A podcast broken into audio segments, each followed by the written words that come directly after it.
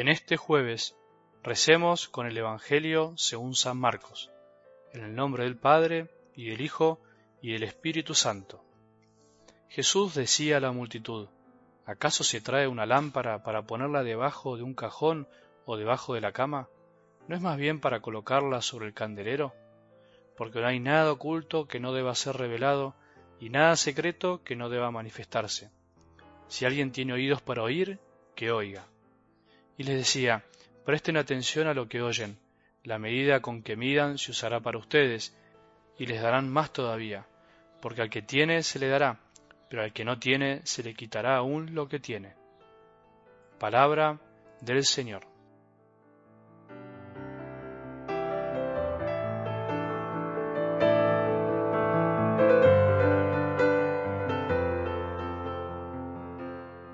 Evangelio del domingo decía que Jesús el sábado entró como de costumbre en la sinagoga y se levantó para hacer la lectura. Esto quiere decir que tenía buenas costumbres, como se dice, hacía lo que le hacía bien y lo que le hacía bien a los demás. Siendo él mismo la palabra, leía la palabra para que los demás entiendan que sólo él podía cumplirla. Por eso al terminar de leerla dijo, hoy se ha cumplido este pasaje de la escritura que acaban de oír. Eso que pasó ese día es lo que pasa de algún modo cada día cuando escuchamos la palabra de Dios. Podemos decir que en cada rincón del planeta, en este momento, la palabra de Dios se cumple de diferentes modos y en diferentes personas. Sería demasiado pesimista decir que todo está perdido, que nadie escucha a Dios, que todo el mundo está en la suya, que estamos en un mundo totalmente indiferente o ateo.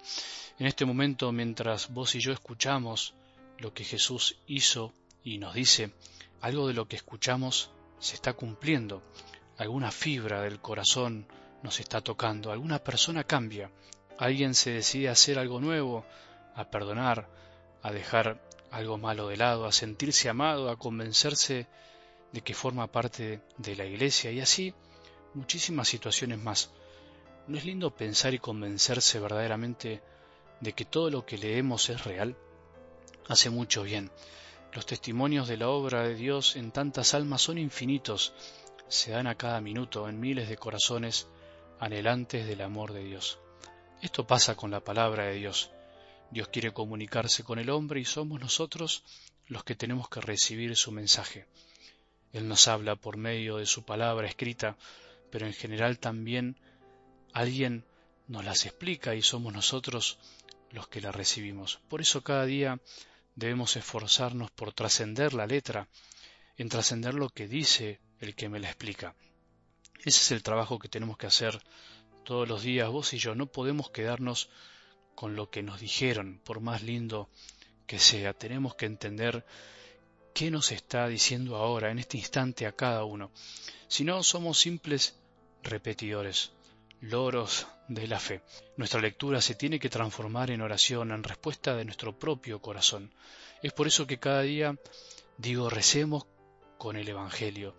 Si cada uno de nosotros no reza, falta algo, algo muy importante. Es verdad que no todos los días nos da el corazón para hacerlo, pero si tuviéramos más amor, lo haríamos. Qué lindo sería intentarlo, darnos cuenta que somos una de las partes importantes del mensaje.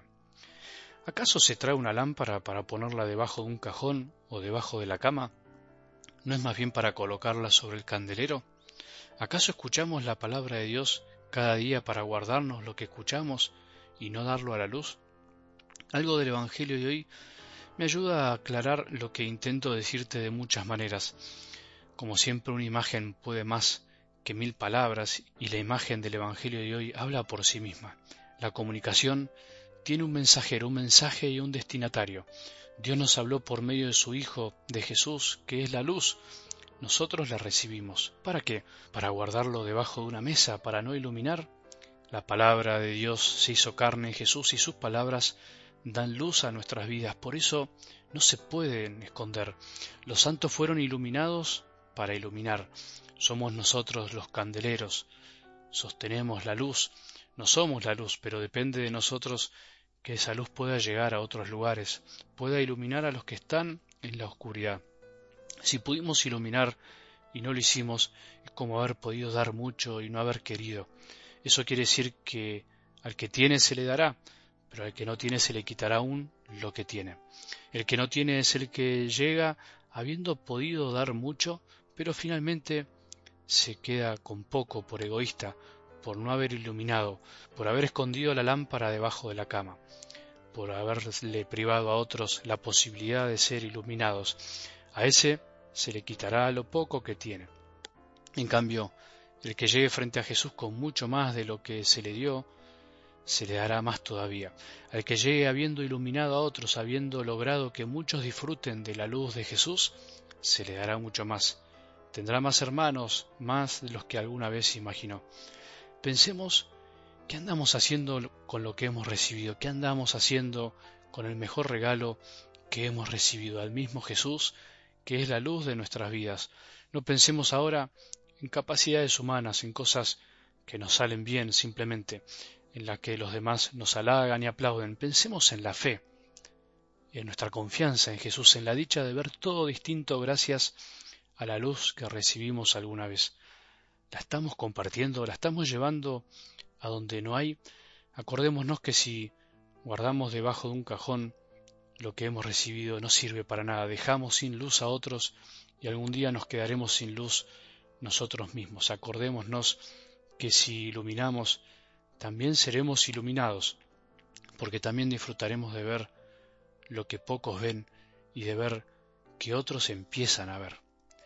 Que tengamos un buen día y que la bendición de Dios, que es Padre misericordioso, Hijo y Espíritu Santo, descienda sobre nuestros corazones y permanezca para siempre.